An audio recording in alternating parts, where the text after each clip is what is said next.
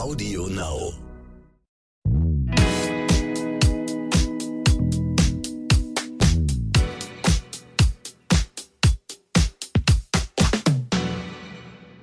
Hallo und herzlich willkommen zu So bin ich eben, euer Psychologie-Podcast für alle Normalgestörten mit der Diplompsychologin und Psychotherapeutin Stefanie Stahl. Und dem Masterpsychologen und Podcaster Lukas Klaschinski. Hast du gemerkt, dass ich heute mal nicht Bestseller-Autorin gesagt habe? Ja. Hat dich das gestört oder ist es okay für dich? Ich ähm, kann es verkraften. Okay, Also, weil wir haben schon ein, zwei Mails dazu gekriegt, dass ich immer sage, Best Bestseller-Autorin. Und sie, ja, wir wissen das langsam.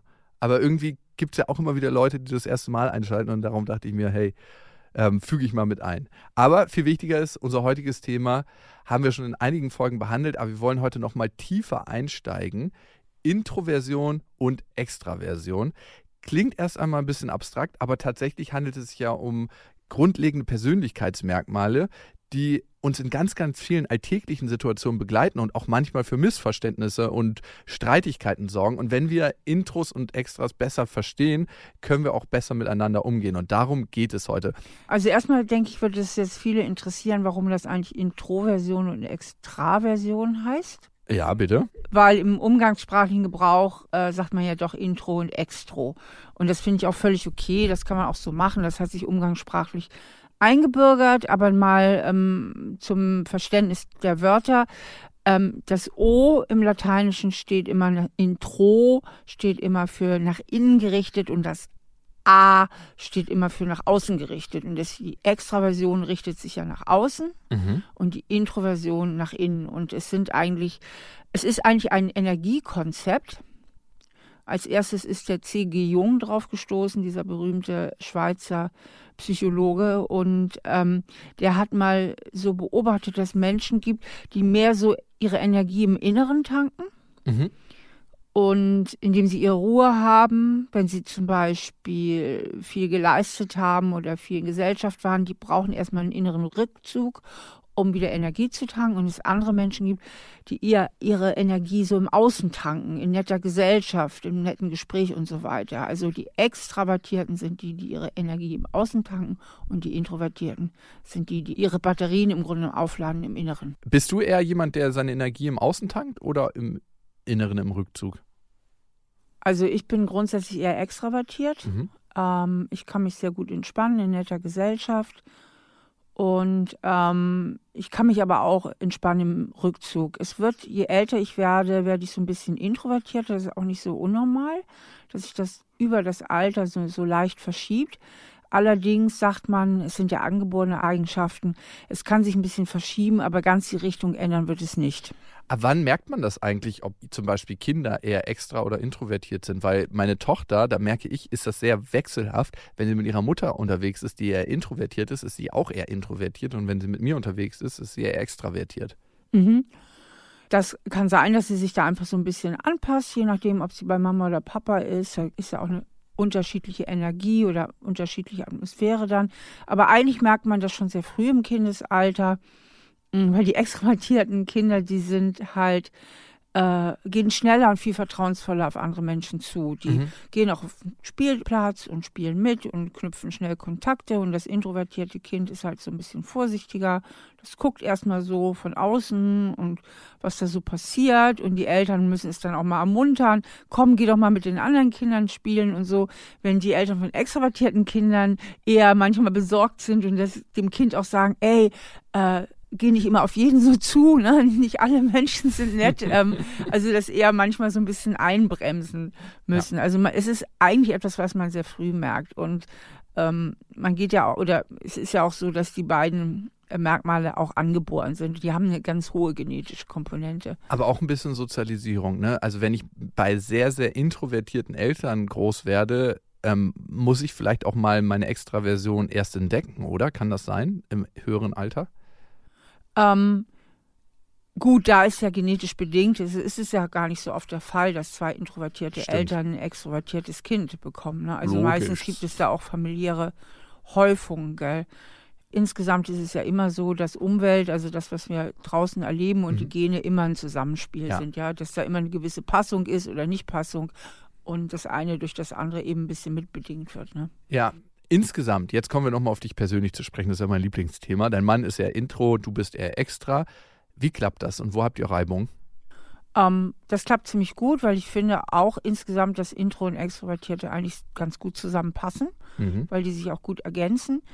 Es ist allerdings wahnsinnig hilfreich, wenn man darum weiß. Mhm. Ja, weil mein Mann hat mehr Rückzugsbedürfnisse, mehr Ruhebedürfnisse. Ich weiß das eben auch, deswegen weiß ich auch, wenn äh, ich passe dann eben auch auf, dass wir uns nicht zu viel verabreden. Also ich bin eigentlich immer so die Verabredungsministerin in unserer Beziehung. Ich sorge für die äußeren Kontakte. Mhm. Ne? So und ähm, ihm ist das eigentlich auch meistens recht. Ich musste auch nicht jedes Mal fragen, hast du Lust, willst du, bla bla bla. Aber ich weiß schon so in der Planung, ähm, ich darf ihn jetzt auch nicht überfordern. Ne? Ich kann uns jetzt nicht jeden Abend verabreden oder sonst was. Ja? Wenn wir hier zum Beispiel eine Woche in Berlin sind, äh, dass wir nicht ständig was vorhaben, sondern dass wir auch mal so ein, zwei Abende für uns haben oder so. Mhm. Ähm, insofern, das klappt eigentlich prima. Aber es klappt eben auch deswegen gut, weil wir beide das wissen. Ja, auch in der Kommunikation, ist mir mit deinem Mann schon aufgefallen, wenn wir uns unterhalten. Wir sind ja super schnell, ne? dann kommt so zack, zack, zack, zack, zack. Und bei ihm ist es so, dass er manchmal dann so nachsinnt über das, was ich gesagt habe. Und dann denke ich mir so, so schlau war das jetzt gar nicht, du brauchst gar nicht darüber nachdenken. Aber er lässt es dann so richtig sacken und er lässt ja auch immer so zwei, drei Sekunden vergehen, bevor er irgendwas sagt. Das heißt, er feuert das nicht sofort raus, wie wir das machen, sondern er ist kein Sprechdenker, sondern denkt erst darüber nach. Und dafür ist das dann aber auch meist druckreif, was er so sagt. Ja, das ist halt typisch für Intros. Die gehen erst in sich, denken nach und dann antworten sie. Und wir Extros, wir reden und denken halt gleichzeitig. Wir sind Sprechdenker. So, und dann kann eben so die Situation zustande kommen, was weiß ich, äh, der Mann kommt abends nach Hause und ich sage jetzt mal, ist introvertiert und die extrovertierte Frau fragt, die begegnen sich da beide, Schatz, wie war denn dein Tag heute? Und er überlegt sich, wie war eigentlich mein Tag? Ne, geht erstmal in sich. Und sie denkt dann, warum antwortet der Stoffel mir nicht? Kriegt er wieder die Zähne nicht auseinander? Und erzählt dann stattdessen von ihrem Tag. Und er denkt dann, ja, typisch haben wir es wieder. Interessiert sie doch gar nicht wirklich, wie mein Tag war. Ne? Also Mhm. so, weil die Intros einfach ein bisschen länger brauchen. Und deswegen auch gerade, wenn es so ein bisschen hitziger wird oder in Streitgesprächen, können die dann geradezu manchmal blockieren Mhm. ähm, oder komplett ausrasten, also wirklich impulsiv werden, weil sie so überfordert sind von den Extrovertierten, die sie dann irgendwie so zulabern und sie brauchen erstmal Zeit, um ihre Gedanken zu sortieren. Und ähm, da kann sogar, ich meine, Holger und ich, wir streiten uns selten, muss ich sagen, Wie oft aber würdest du sagen? ein paar Mal im Jahr. Nicht so selten. Aber so eine Meinungsverschiedenheit, dass man sich mal kurz kabbelt, auch nur ein paar Mal im Jahr? Nicht so oft. Also wenn, also, aber er kann, und das wird man ihm nicht geben, richtig impulsiv sein. Das wird es ihm nie geben. Aber das ist, Ja. wenn er dann überfordert ist. Mhm. Ja, und das kommt in solchen Situationen zustande. Kannst du denn, Steffi, weil ich meine, du bist ja jemand, der damit arbeitet, Paare irgendwie zu guten Beziehungen zu verhelfen, auch Einzelpersonen zu guten Beziehungen zu verhelfen, weil das ist ja eigentlich deine Kernaufgabe als psychologische Psychotherapeuten. Kannst du in einer Streitsituation dann dich selber auch kontrollieren? Weil manchmal ist man ja einfach so voll mit Emotionen, dass man denkt so, ah nee, das geht mir jetzt richtig durch den St- gegen Strich, der behandelt mich falsch. Kannst du dich da selber irgendwie bremsen oder gelingt es dir manchmal auch nicht? Ähm, sagen wir mal so, am Anfang merke ich es oft gar nicht so, wenn man so reinschlittert. Und wenn ich mich, wenn ich mich dann ertappe, dann denke ich so, jetzt lass uns einfach aussteigen. Oder sagt dann zu Holger, lass uns jetzt sofort aufhören. Blöderweise, wenn er dann auf Schub ist und er will dann weitermachen. Aber ähm, meistens gelingt es uns dann auch nochmal richtig zu unterbrechen. Mhm. Ich meine, ich meine aber auch am wichtigsten ist an solchen Situationen, und das ist bei uns beiden wirklich der Fall, dass spätestens am nächsten Tag ähm, bleiben irgendwie keine Narben übrig, dann ist wieder gut. Und also dass auch man- wirklich wieder gut. Ja, dass man nicht so lange in diesem Gefühl auch gefangen ist Ja, ne? und nee. sich dann so die nächsten Tage verderben lässt. Weil da, so geht es mir oft, dass ich denke so, ey, warum soll ich jetzt so vier Tage eingeschnappt sein und mir vier Tage meines 28.200 Tage andauernden Lebens vermiesen lassen? Ich kann das auch gar nicht. Ich Nee. bin sowieso nicht nachtragend. nee, ich auch nicht so. Oder? Empfindest du mich als nachtragend? Nee. Okay. Aber nachtragend sind die Menschen, die eben ihre Wut nach innen Gegen sich selber richten. Ja, beziehungsweise die nicht nach außen richten. Also die impulsiven Leute oder die eben das auch formulieren, wenn sie irgendwas ärgert, ähm, die sind überhaupt nicht nachtragend normalerweise. Nachtragend sind die, die es nicht formulieren, weil es ja immer in ihnen bleibt, ja, weil Mhm. sie, weil es ja nie ausgesprochen wird. Also die konservieren ja halt so eine kalte Wut dann eben in sich. Ja. Aber das Aber ist nicht typisch Intro, ne? Nicht unbedingt, aber die Intros sind natürlich eher geneigt. Okay. Weil die Intros einfach, ähm, jetzt kommen wir mal darauf zu sprechen, was die alles noch so unterscheidet, mhm. außer Sprechdenker äh, versus Nicht-Sprechdenker. Ähm, die Intros sind konfliktscheuer, die sind viel besonderer, sie sind konzentriert, da können Sie über sehr lange Zeit konzentrieren und fokussieren. Sie mhm. Haben sehr viele interessierte Themen auch und können sich auch über lange Zeiträume mit ihren Themenwelten, mit ihren inneren Themenwelten beschäftigen. Die Extrovertierten brauchen mehr den Kontakt im Außen, die langweilen sich auch schneller. Na, die langweilen sich auch schneller, äh, wenn da draußen zu wenig passiert, ja. weil das extrovertierte Gehirn fährt auf Dopamin ab. Also es wird viel mehr vom Dopamin gesteuert, also von diesem Belohnungshormon. Krass, dass du sagst, es ist auch so Themenwechsel. Ne? Ich brauche in der Konversation ab und zu mal einen Themenwechsel. Wenn ich mich mit einem Mann unterhalte, ist super spannend, wie tief er in Themen abtaucht. Und dann kann er sich wirklich anderthalb Stunden über einen Film unterhalten und wie die Kamerapositionen dazu beigetragen haben, diese eine Unter Emotion zu unterstützen. Und ich denke mir so, okay, lass uns über Filme reden, lass uns über Filme reden. Und er so, lass uns über diesen Film reden. Ja, der macht das auch. Der guckt sich Filme zwei, dreimal an. Man muss sagen, er ist Cineast. Dann liest er jetzt auch noch zum Beispiel dann noch das Buch hinterher. Jetzt hat er, Dune war jetzt gerade die Neuverfilmung, hat er jetzt schon zweimal geguckt. Jetzt liest er auch noch das Buch dazu. Ich als Extrovertierte viel, viel oberflächlicher in der Verarbeitung auch. Du liest einen Artikel und guckst fix den Film. Ich, ja, ich, ja, ich gucke mir halt den Film an und dann ist es für mich äh, durch das Thema. Ich habe auch dann schnell wieder vergessen. Der weiß auch jahrelang noch, was da drin war in dem Film. Viele Filme weiß ich gar nicht mehr, dass ich geguckt habe. Bei Büchern genauso. Ich bin so ein schneller, ein bisschen oberflächlicher Konsument. Glaubst du, Intros oder Extras sind die besseren Psychologen oder hat beides was für sich? Beides was für sich. Da würde ich jetzt keine Unterscheidung machen. Okay. Ähm, das müsstest du auch an deinem eigenen Stuhlbein sägen hier. ja, Extrovertierte sind auch halt risikobereiter, haben mhm. deswegen auch tatsächlich mehr Unfälle. Aber ähm, auch mehr geschäftlichen Erfolg wahrscheinlich in manchen Unternehmungen, ne? Vor allen Dingen da, äh, wo ihre Merkmale der Extroversion gefragt sind. Ja, gut. Ja, nee, da würde ich jetzt nicht unbedingt. Es gibt, gibt viele introvertierte Unternehmer, die sehr erfolgreich sind, mhm. aber auch extrovertierte Unternehmer, die aber Extras können sich auf jeden Fall besser verkaufen, Dinge besser verkaufen. Guck mal, ich habe ja mit meinem allerbesten Freund eine Firma, ne? Der und ist ja voll Intro. Der ist super Intro und ich bin eher extravertiert, oder? Du bist klar extrovertiert, ja. Okay. Und ähm, ich weiß immer, wenn ich eine neue Idee habe, komme ich zu ihm und bin super enthusiastisch und sage, hey, lass uns das machen. Und er so, und ich so, nee, fieberst du für meine Ideen? Und er so, lass uns doch erstmal drüber nachdenken. Und er ist dann so, dass er darüber nachdenkt, guckt, wo könnten Fehlerquellen liegen Intro. und ähm, bereitet das auf. Er würde aber nie mit einer Idee rausgehen und die ins Leben rufen. Und ich bin immer so, ja, lass uns das machen. Und zusammen sind wir ein richtig perfektes Gespann. Er denkt darüber nach. Ich bin Aktionist und sage, hey, wir bringen das ins Leben. Und ich glaube, davon profitieren Intros und Extras auch, wenn die sich zusammenfügen und sagen, hey, wir machen uns zu einem Team, was gut funktioniert. Absolut. Also das ist, äh, die können wirklich sehr, sehr gut als Team zusammenwirken. Steffi, bevor wir zur ersten Hörermail kommen, ihr könnt uns ja mal schreiben an, so bin ich eben at randomhouse.de und es ist wirklich ein Wahnsinn, wie viele Mails wir bekommen. Vielen, vielen Dank für euer Vertrauen. Noch eine Frage. Wie ist die Verteilung in der Gesellschaft? Ist das so 50-50? Ja, ist normal verteilt. Also es gibt gleich viel. Mhm. Äh, und dazu ist auch noch etwas zu sagen. Also Extro- und Introversion ähm, befindet sich auf einer Dimension. Eine Dimension ja. kann man sich vorstellen, eine psychologische Dimension wie Temperaturbarometer. Ja, also es gibt so äh, bei der Temperatur plus 50, minus 50 Grad und dazwischen gibt es so einen Nullpunkt. Mhm. Und so ist das auch mit Intro- und Extroversion. Das heißt, es gibt Menschen, die sind sehr, sehr extrovertiert. Also was weiß ich, bei bei 45 Grad oder 40 Grad mhm. und welche, die sind sehr introvertiert, also was weiß ich, bei Minusgrad. Und dann gibt es welche so, die sind in der Mitte eher. Die nennt man übrigens auch zentrovertiert. Zentrovertiert, dass man sich mehr so wirklich in der Mitte befindet. Ja. Also ich würde mich zum Beispiel auf jeden Fall als extrovertiert einstufen, aber eher schwach. Ich bin nicht so ein super Extro. Okay. Das ist ja auch eine Dimension deines Persönlichkeitstests, den man auf deiner Seite machen kann, ne? Ja, ja, genau. Ja. Das ist auch eine richtig wichtige Dimension. Total. Weil da so, so, so viele Charaktereigenschaften dranhängen. Das ist echt erstaunlich. Ja, den Test könnt ihr machen auf stephaniestahl.de und ihr könnt uns, wie gesagt, schreiben an, so bin ich eben at randomhouse.de und das hat Elise getan.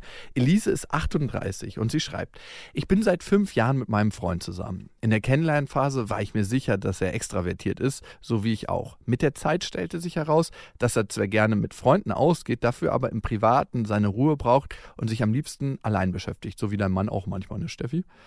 Mittlerweile haben wir uns ganz gut arrangiert. Wenn er sich zu Hause vergräbt, lasse ich ihn in Ruhe und verabrede mich anderweitig. Aber manchmal rasseln wir doch zusammen, weil er sich von mir unter Druck gesetzt fühlt, etwas unternehmen zu müssen und ich ihn mit meiner Rastlosigkeit nerve. Er wird dann auch mal ruppig, wenn ich nicht sofort erahne, dass er gerade eine Introphase hat. Außerdem hat er die lästige Angewohnheit, dass er spontan Pläne macht, dann aber gar keine Lust hat, hinzugehen. Und dann soll ich das noch bitteschön organisieren oder absagen. Ich bin klar extravertiert und mir fällt zu Hause auch schnell die Decke auf den Kopf. Trotzdem stört es mich, wenn ich einfach verplant werde und dann will er gar nicht mit. Auch, dass ich andauernd erspüren soll, was er gerade braucht, strengt mich an. Hast du vielleicht einen Tipp für uns, wie wir besser miteinander kommunizieren können? Die Geschichte finde ich ehrlich gesagt herrlich. Ähm, Ja. Die Geschichte ist ein bisschen meine Geschichte, wie ich dazu gekommen bin, eigentlich mein erstes Buch zu schreiben. Ich hatte einen Mörderkrach mit meinem damaligen Freund. Und der war am Telefon, was heißt Mörderkrach? Wir hatten Streit, ich war enttäuscht so. Und ähm, dann lege ich auf und meine sehr gute Freundin Melli, Melanie, mit der ich ähm, auch früher zusammengearbeitet habe, Melanie Alt, saß mir gegenüber und ich sagte, ey, der ist so ein Intro. Und das liegt bestimmt daran, dass ich extrovertiert bin und er introvertiert. Ey, Melly, sollen wir darüber nicht mal ein Buch schreiben? Das ist doch ein mega cooles Thema. Das müssen wir echt mal unter die Leute bringen. Und so wurde eigentlich meine erste Buchidee geboren. Ne? Das erste Mhm. Buch war dann So bin ich eben. Wir haben daraus dann zwar dieses ganze Persönlichkeitsmodell gemacht, also wo Extro und Introversion eine wichtige Rolle spielen, aber nicht die alleinige. Aber so ist eigentlich mein erstes Buch zustande gekommen, durch diesen initialen Streit. Geil. Ja, und was ich dann eben gemerkt habe, und das muss die arme Elise auch noch merken, ähm, dass Introversion vielleicht die Spitze vom Eisberg war, aber dass der total bindungsgestört war. Na, Okay. Das heißt, hier werden zwei Dinge vermischt. Glaubst du? Bin ich mir ziemlich sicher. Was Okay. sie beschreibt, mag sein, dass er introvertiert ist, mit Sicherheit sogar, aber das, was so Stress macht in der Beziehung, ist, dass er Bindungsprobleme hat. Oh Gott, ja, das macht auch total Stress, wenn man mit jemandem zusammen ist, wo man sich nie so sicher sein kann. Ja. Lässt man sich da auch richtig fallen und ein, ne? Weil was kennzeichnet Bindungsangst aus? Mhm. Vor allen Dingen ein totaler Widerwille, sich irgendwo festzulegen. Ah. Na, und das hängt damit zusammen, dass Bindungsängstliche ganz schlecht äußere Grenzen setzen können. Ne? Deswegen braucht er immer so viel Rückzug, so viel persönlichen Freiraum. Ne? Zieht sich zurück, im Grunde grenzt sie aus. Mhm. Ne? Sie muss es aber auch erraten und erahnen, wie sie schreibt. Also er ne? kommuniziert nicht so wirklich? Nee, weil kann er ja nicht. Er ist ja konfliktscheu, wie viele Bindungsängstliche, die ja im Herzen überangepasst sind und deswegen innerlich meinen, ich muss dir alles recht machen und dann werden sie aber bockig, ein Scheiß muss ich, ich muss dir gar nichts recht machen. Mhm. Wenn der Bogen überspannt ist. Ja, und dann brauchen sie immer diesen vielen großen persönlichen Freiraum, weil sie sich innerhalb der Beziehung nicht richtig selbst behaupten können. Mhm. So, das heißt, er zieht eigentlich überall Grenzen. Und auch dieses, ähm, diese lästige Angewohnheit schreibt sie, dass er spontan Pläne macht. Ne? Weil er kann sich ja nicht langfristig. Er muss sie dann spontan machen. Aus dem Bauch raus. Aus dem Bauch raus. Aber kaum hat er einen Plan gemacht, hat er sich ja doch wieder festgelegt. Da hat er schon wieder keinen Bock drauf. Das heißt, in dem Moment, wo er sagt, okay, spontan lass uns das machen, Mhm. Fühlt er sofort schon wieder eine Verpflichtung, Den das jetzt Druck. auch machen zu müssen. Den Ja. Druck. Druck ist ein ganz wichtiges Wort immer bei Bindungsangst. Die fühlen sich immer total schnell unter Druck gesetzt. Schon wenn der Wind weht sozusagen, fühlen sie schon wieder Druck, weil sie sich eben so schlecht abgrenzen können. Oh, Steffi, ich möchte mal, dass du ein bisschen sanfter mit unseren Bindungsängstlichen umgehst. Also ich möchte jetzt mal hier eine Lanze für alle Bindungsängstlichen brechen und ich glaube, ich weiß genau, wie der sich fühlt. Der möchte eigentlich eine gute Zeit mit seiner Freundin haben. Aber er hat auch irgendwie das Gefühl, für die Emotionen und für das Wohlbefinden seiner Freundin zuständig zu sein. Und das setzt ihn unglaublich unter Druck. Und irgendwann Damit setzt er sich unter Druck. ja, auf jeden Fall. Das ist alles seine eigene Schuld, aber er ist ja in seinem eigenen Film. Wir erkennen ja unsere Realität nicht als das, was sie ist, sondern wie wir sie sehen. Also wie kommt er da raus, wie kommen Sie da raus? Und Luki, wie kommst du da so raus? Also ich komme da raus, indem ich ganz klar in mich reinfühle und schaue, was ist gerade für mich aktuell und das dann kommuniziere.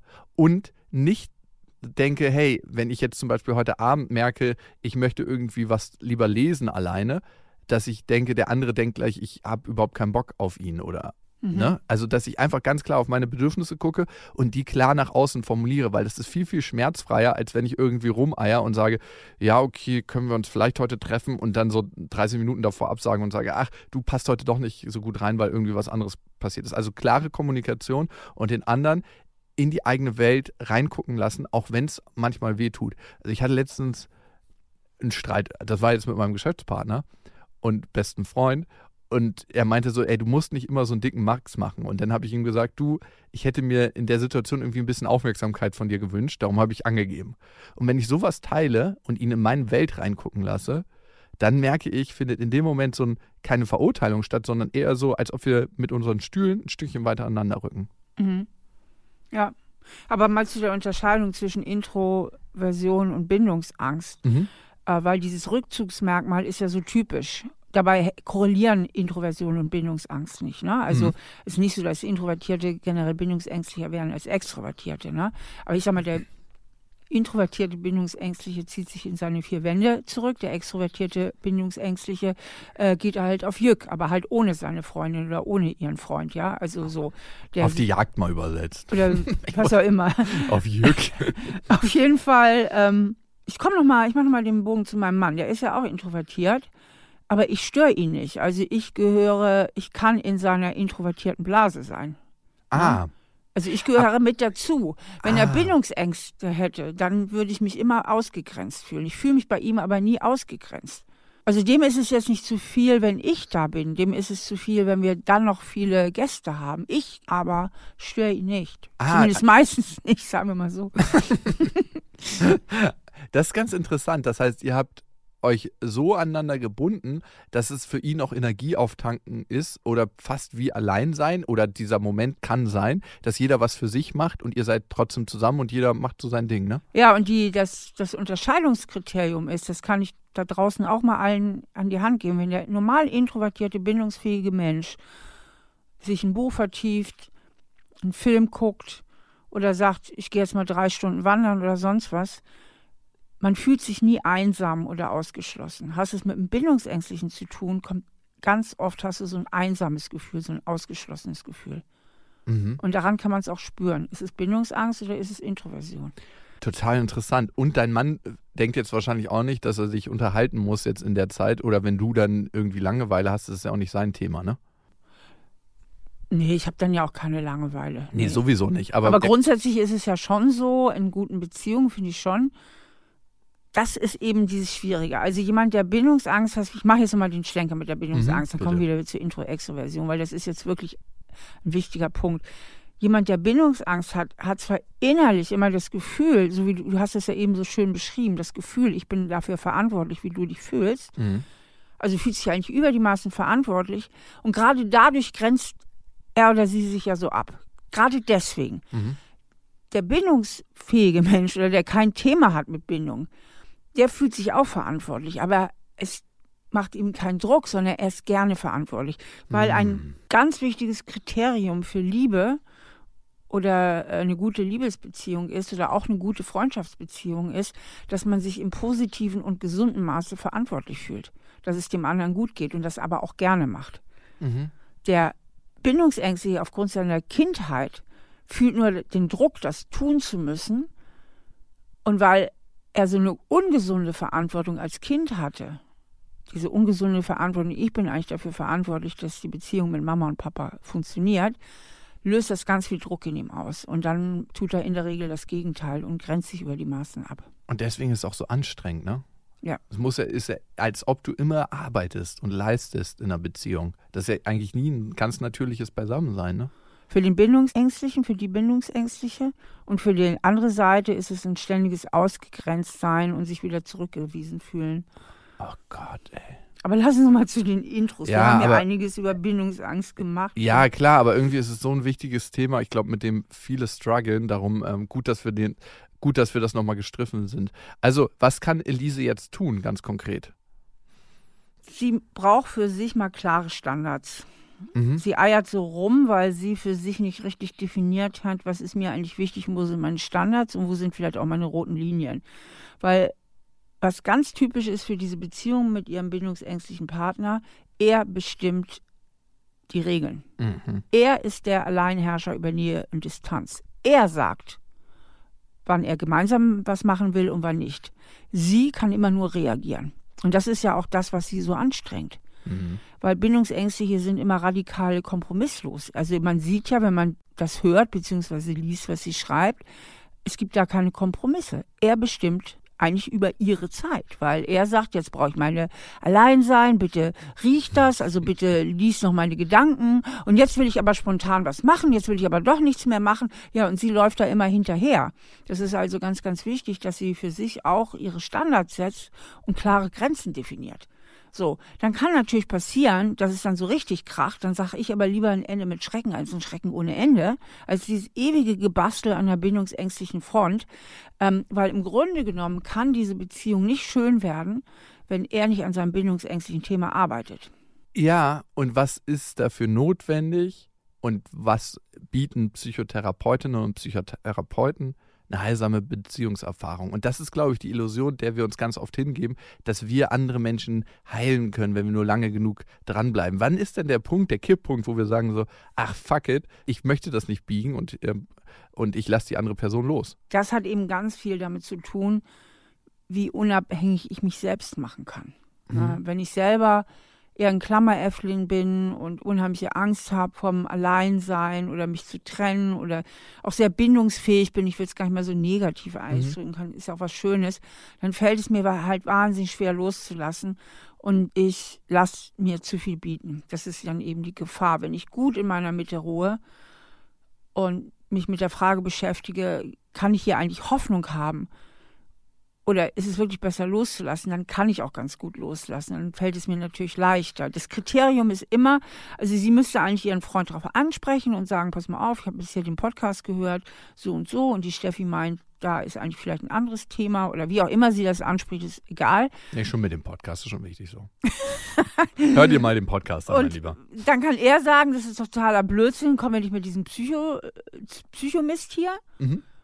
Oder er kann sein, ja, kann sein, stimmt, das ist eigentlich ganz interessant. Äh, da will ich mal genauer hingucken und sich damit auseinandersetzen. Wenn der Bindungsängste oder die Bindungsängste sagt, ja, stimmt, ich habe damit ein Thema und ich will daran arbeiten, dann kann man ja Hoffnung haben. Aber meistens ist es ja so, und auch darüber darf man sich keine Illusion machen, dass die Bindungsängstlichen, gerade weil sie diese Bindungsangst haben, auch ihre liebenden Gefühle für den Partner oder die Partnerin verlieren die sind mal oder sie sind mal da und dann mal wieder nicht da, weil sie sich ja permanent invasiert fühlen und bedroht fühlen. Und wenn jetzt der Partner oder die Partnerin sagt, ey, lass uns mal in der Beziehung arbeiten, dann ist es für einen Bindungsängstlichen so, wie wenn er die Ketten herbeischleppen soll, äh, an die er gelegt werden soll. Ja, also mhm. er will ja eigentlich, er überlegt schon eher eine Exit-Strategie, ne? Wie komme ich nochmal aus der Nummer raus, als dass er wirklich arbeiten will. Und da beißt sich halt oft die Katze in den Schwanz. Wow. Ja, aber ganz klare Standards haben und zu gucken, ob man mit dem Beziehungspartner daran arbeiten kann und ob er auch eine Bereitschaft zeigt und man auch Veränderungen sieht. Das ist, glaube ich, das äh, zusammenfassend, was man tun kann. Steffi, ich würde gerne nochmal auf eine andere Hörermail eingehen. Die kam von Veronika reingeflattert über so bin ich eben at randomhouse.de und sie schreibt, ich habe das Gefühl, dass ich zu Menschen keinen Anschluss finde. Ich habe seit langem keine feste Beziehung und habe bei sozialen Kontakten schnell das Gefühl, ausgenutzt zu werden. Ich bin ein introvertierter Typ und empfinde Stress, wenn ich mit Menschen zu tun habe. Wenn sich Gruppen bilden, werde ich im schlimmsten Fall gemobbt oder bin einfach nur die komische. Mir ist klar, dass die anderen Menschen nicht wissen können, woran sie bei mir sind, weil ich mich kaum mitteile. Ich habe das Gefühl, dass ich redefaul bin und zu viel denke. Mir ist das Problem also bewusst. Was kann ich denn tun, damit ich in sozialen Beziehungen wie Partnerschaft, unter Arbeitskollegen, in Freundschaften oder Bekanntschaften keinen Stress empfinde und mich das nicht belastet? Vielleicht habe ich das von meiner Mutter übernommen. Ich habe mitbekommen, dass ich als Kind eine Belastung war und deswegen ist für mich jede soziale Beziehung eine Art Belastung. Wie kann ich das umdrehen? Ja, also hier haben wir eigentlich diesen typischen Fall, was bei Problemen irgendwie ja immer der Fall ist. Und das finde ich eigentlich so interessant. Deswegen kann ich mich da auch immer wieder mal wiederholen, weil die allermeisten Probleme beruhen auf denselben psychologischen Gesetzmäßigkeiten. Ich habe irgendeinen Film im Kopf mhm. und projiziere diesen Film auf die Welt da draußen. Also ihr Film ist, ich war für Mama eine Belastung, also ergo bin ich eine Belastung. Sie Mhm. glaubt es. Mhm. Sie glaubt an diesen Gedanken Ja. und sie glaubt an dieses Gefühl, weil sich das tief eingeprägt hat in ihrem Gehirn, in ihrem Fühlen, dass Mhm. sie eine Belastung ist. Und mit diesem alten Film, der eigentlich zu ihrer Mama gehört und gar nicht in ihre Gegenwart, kreiert sie ihre Gegenwart. Das heißt, weil sie das im Kopf hat, projiziert sie das in die Köpfe der anderen. Sie denkt in die Köpfe der anderen hinein, die ist komisch, die ist eine Belastung, die ist nicht willkommen und holt es sich aus den Köpfen der anderen wieder zurück in ihren eigenen Kopf, also alles nur gedanklich und verhält sich entsprechend. Ja, und deswegen ist sie dann vielleicht auch manchmal eine Belastung Ja. oder ist komisch. Also dann wird der Film ja Realität. Du schaffst es nicht, aus deinem eigenen Kino rauszugehen. Und deswegen ist dieses Kino auch Realität. Das ist ja das Problem. Das ist eine Aneinanderkettung, ne? Was da halt so spannend ist, sie rechnet ja mit Abweisung. Mhm. Ne? Projiziert das in die Köpfe der anderen, die finden mich doof oder ne? Ist deswegen schweigsam und zurückgezogen. Mhm. Und was macht das mit dem anderen? Der weiß nicht, woran er ist. Ja, er fühlt sich abgelehnt. Ah, ja, das stimmt. Weißt du? Wenn so Leute sehr schweigsam sind. Also du so, beobachten. und du kriegst gar keinen Zugang zu denen, dann hast du auch ganz schnell das Gefühl, der mag mich nicht. Mhm. Na, du fühlst dich so abgelehnt. Ja, ja. Das heißt, aus Angst, selbst abgelehnt zu werden, vermittelt sie, ohne dass es ihr wahrscheinlich bewusst ist, anderen das Gefühl, ich will nichts mit dir zu tun haben. Mhm. Dann fühlen die anderen sich ungemütlich und denken natürlich, die ist komisch. So, weil sie sich ja nicht gemocht fühlen. Mhm. Und deswegen sage ich immer, ist es so wichtig, mal von dieser Ich-Angst irgendwie wegzukommen. Also sie hat ja unheimliche Angst vor Ablehnung und deswegen ein hohes Vermeidungsmotiv. Das heißt, sie möchte vermeiden, abgelehnt zu werden, greift dabei auf ein, wie wir in der Psychologie sagen, maladaptives Verhalten zurück. Aha. Also maladaptiv heißt, es nützt nicht gut bei der Anpassung, es ist eher schwierig, indem sie sich nämlich zurückzieht, wenig redet, vielleicht auch ein bisschen versteinert, also Mhm. so wenig emotional ist, auch vom Gesichtsausdruck. Ähm, und bewirkt dabei eigentlich genau das, wovor sie Angst hat, nämlich dass sie abgelehnt wird. Aber über den Zwischenschritt, dass die anderen sich auch abgelehnt fühlen, weil sie das Gefühl haben, ah, die schwingt gar nicht mit, die mag mich nicht. Mhm. Und deswegen ist es so wichtig, sich zu sagen, hey, vielleicht geht es gar nicht nur um mich, Mhm. sondern ich interessiere mich mal für den anderen. Wie geht's dem denn eigentlich? Also diesen Kameraschwenk vorzunehmen, anstatt sich zu überlegen, magst du mich? Einfach mal nett zum anderen zu sein und sich mal zu öffnen. Und ähm, wenn man selber Angst hat, sich zu öffnen, die meisten Menschen reden ganz gerne über sich. Der erste Schritt könnte sein, sich einfach mal für den anderen zu Ja. interessieren und dem mal ein paar Fragen zu stellen und zuzuhören. Und auch da ist man ja schon sympathisch, wenn man sich wirklich mal für jemand anderes Ja, das macht einen ultra sympathisch. Und das ist auch eine wichtige Sache im Dating-Game, nicht zu gucken, bin ich gut genug, sondern hey, finde ich den anderen so cool, dass ich den in mein Leben lassen möchte. Da du aber jetzt vorsichtig sein, Lukas, weil ähm, grundsätzlich stimmt das, aber wir haben hier zwei Seiten der Medaille. Mhm. Gerade Menschen, die selbst hohe soziale Angst haben, neigen dazu, die anderen per se schon mal abzuwerten und unsympathisch zu Ah, finden, um sich zu schützen. um sich zu schützen. Mhm. Na, das nennt man auch saure Traubenpolitik. ja? Also von wegen, die Trauben sind mir zu sauer, äh, dabei hängen sie zu hoch für den Fuchs in der Fabel. Ja? Also von wegen, äh, ich schaffe es sowieso nicht, äh, dass du mich magst, also mag ich dich schon erstmal dreimal nicht. So, Dass die ich, Ablehnung nicht wehtut. ja, da habe ich ja mehr Kontrolle. Mhm. Es geht ja am Ende des Tages geht's ja immer um Kontrolle. Und es Kontrolle. ist ja besser, wenn ich in der Kontrolle bin und dich aktiv ablehne, als wenn ich äh, hilflos mich fühle. Ich möchte gern von dir gemocht werden, habe aber keine Kontrolle und du lehnst mich ab. Ja, weißt du, was das Problem ist dann? Mhm. Das Leben wird verdammt grau und farblos. Weil der Fuchs kriegt ja die Trauben eh nicht. Also, ja, ja, ja, ja. das, ist so schade. Und die Frage ist jetzt, was kann sie tun? ne? Also einmal das Erkennen, dass sie in ihrem eigenen Kino sitzt und das Kino und diesen Film auch immer wieder neu kreiert und die Spule am Laufen hält. Und für mich ist immer wichtig, Übung, Übung, Übung. Also einmal sich vorzustellen, wie man in positiven sozialen Interaktionen ist, das macht ganz, ganz viel aus, aber sich auch in eine Situation begeben und mal raus aus der eigenen Komfortzone. Das heißt nicht, dass ich auf eine Party muss und dann direkt alles machen muss, sondern ich finde es immer wichtig, sich so 20 Prozent aus seiner Komfortzone zu bewegen erstmal. So, ähm, wie ist es denn, wenn ich mal im Büro ein Gespräch anfangen, ein kleines, hey, wie war dein Wochenende? So eine Einleitung oder hey, schön, dass du da bist, ähm, kann ich dir einen Kaffee mitbringen? So kleine Sachen und anhand dessen lernen, okay, es ist vielleicht nicht so, wie ich erwarte und ich könnte hier mal einen neuen Film schieben. Oder am besten gar keinen, das ist ja das Ziel am Ende. Und der erste Schritt ist einfach erstmal freundlich gucken. Ja. Das macht nämlich Angry auch, Resting Face. das macht nämlich einen riesen Unterschied aus, ob ich in irgendeiner sozialen Situation bin, sei es auf einer Party, sei es in einer Teamsitzung, sei es wo auch immer, und mache ein freundliches Gesicht oder ich mache ein unfreundliches Gesicht. Mhm. Weil mit dem freundlichen Gesicht bin ich sofort nahbarer und ähm, sympathischer für die anderen Menschen, ja.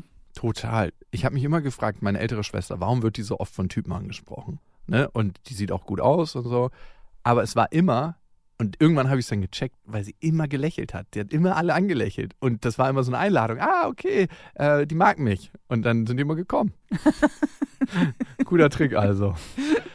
Ja, Steffi, ich finde, wir haben einiges gelernt über Intro und Extraversion. Es heißt nicht, dass es nicht doch nochmal eine Folge dazu geben wird, weil es ist für mich so ein großes, essentielles und wichtiges Thema. Und wir haben vorhin gesagt, wenn ihr mal wissen wollt, was ihr seid für ein Persönlichkeitstyp, gibt es auf der Seite von steffi stephaniestahl.de einen sehr, sehr schönen Persönlichkeitstest. Ich finde, es macht auch Spaß, den mal auszufüllen mit einer Freundin, mit einem Freund ähm, oder auch mit dem Partner, mit einer Partnerin um zu gucken, wo ist der eine und wo ist der andere. Mit meiner Ex-Freundin, wir sind auf allen Ebenen in genau die gegensätzliche Richtung ausgeprägt. Das ist ziemlich krass. Und ja, deswegen hat es auch äh, vielleicht nicht ganz so funktioniert. Und ihr findet Steffi natürlich auf Instagram. Du hast jetzt gerade die 80.000 geknackt, ne? Bam, mhm. Glückwunsch. Ey, das geht ja ratzfatz mit deinem Instagram-Kanal. Okay, gut. Ähm, bis dahin und bis zum nächsten Mal. Tschüss.